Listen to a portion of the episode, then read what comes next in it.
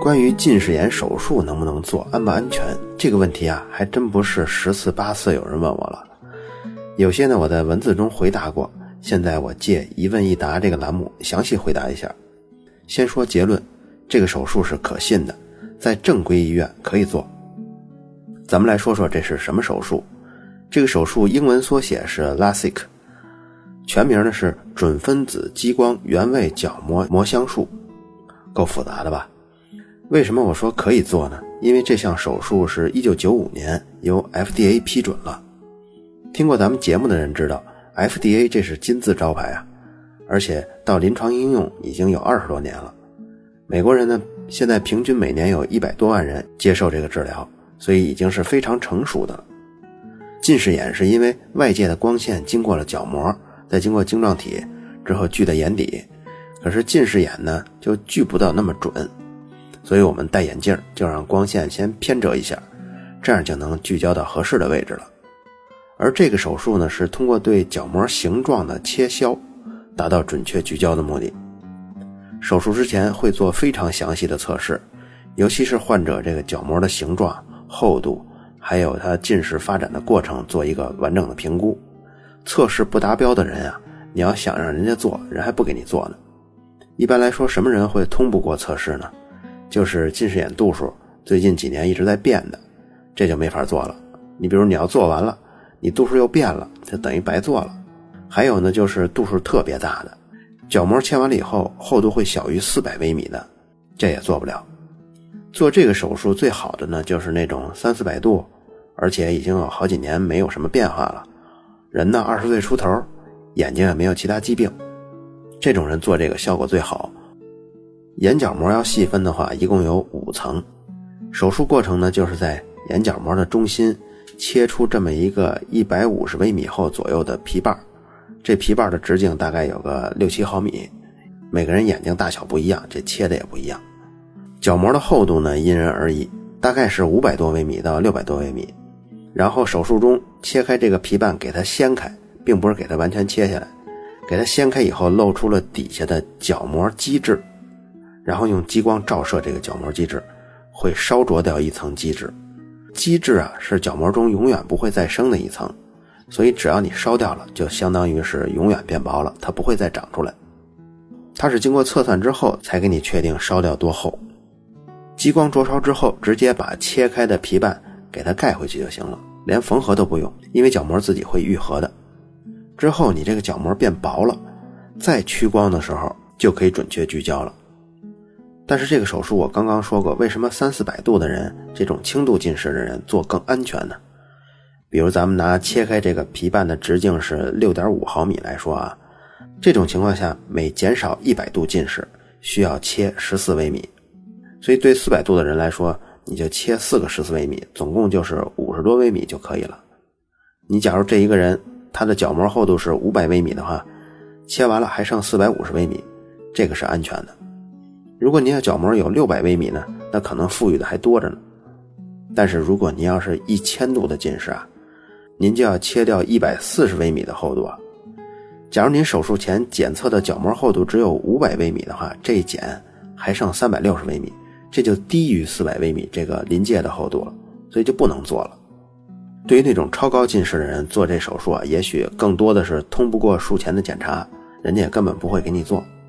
这个手术到现在已经出了二十多年了，其实还有后续很多根据 LASIK 拓展出来的方法，比如像 ICRS LASIK，甚至还有无损伤近视眼矫正，这些能够出来就是为了适应有些超高度近视的人。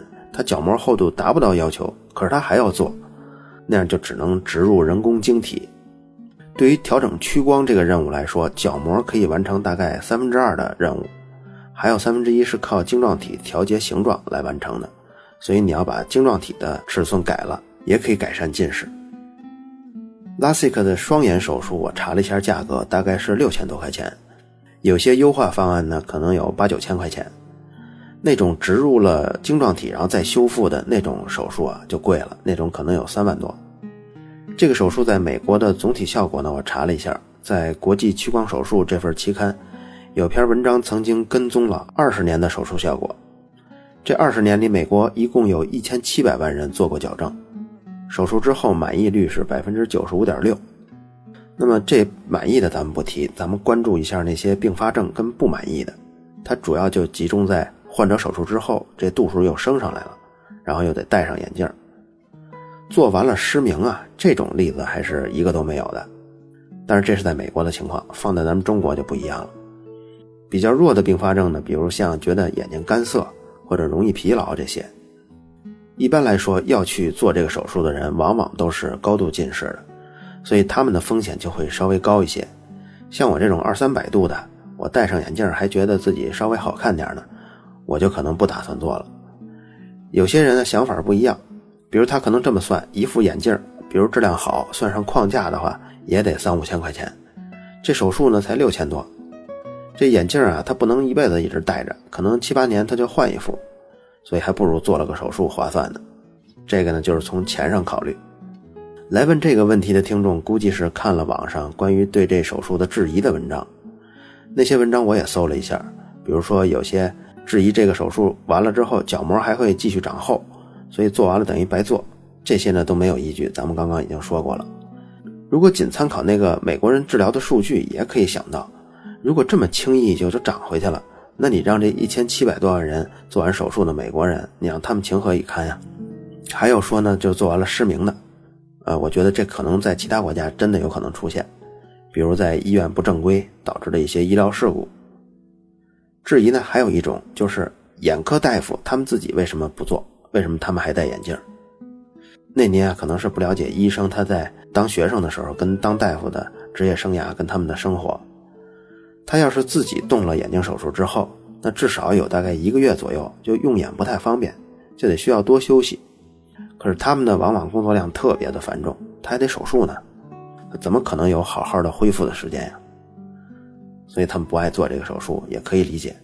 另外呢，他们当学生的时候，医学院的学生那也非常累的，可能寒暑假再一懒就给耽误了。另外呢，也有像我这样的，觉得戴上眼镜可能更好看一些，觉得更有学问一些。还有的大夫呢，觉得这种风险不值得冒，可能只是轻度的近视，就不做了。但最后我还是得强调啊，无论是在这个统计中您听到的效果有多好，有多少人做了没出问题，但这毕竟是一个手术，是手术就有风险。这类手术啊，有点像改善人们生活质量的味道，所以具体是做还是不做，我觉得您可以把它看作成是一种正规的美容手术。您要不要做美容呢？这期一问一答，最后我们回答一下有些听众问第二季能不能单集购买？这个非常抱歉，我之前也说过，我其实本人也希望能单集购买，这样可能都灵活一些。但是这跟我现在签的法律合约是相违背的，不违约这个是咱们行为的底线，所以第二季付费内容是没法单集购买了。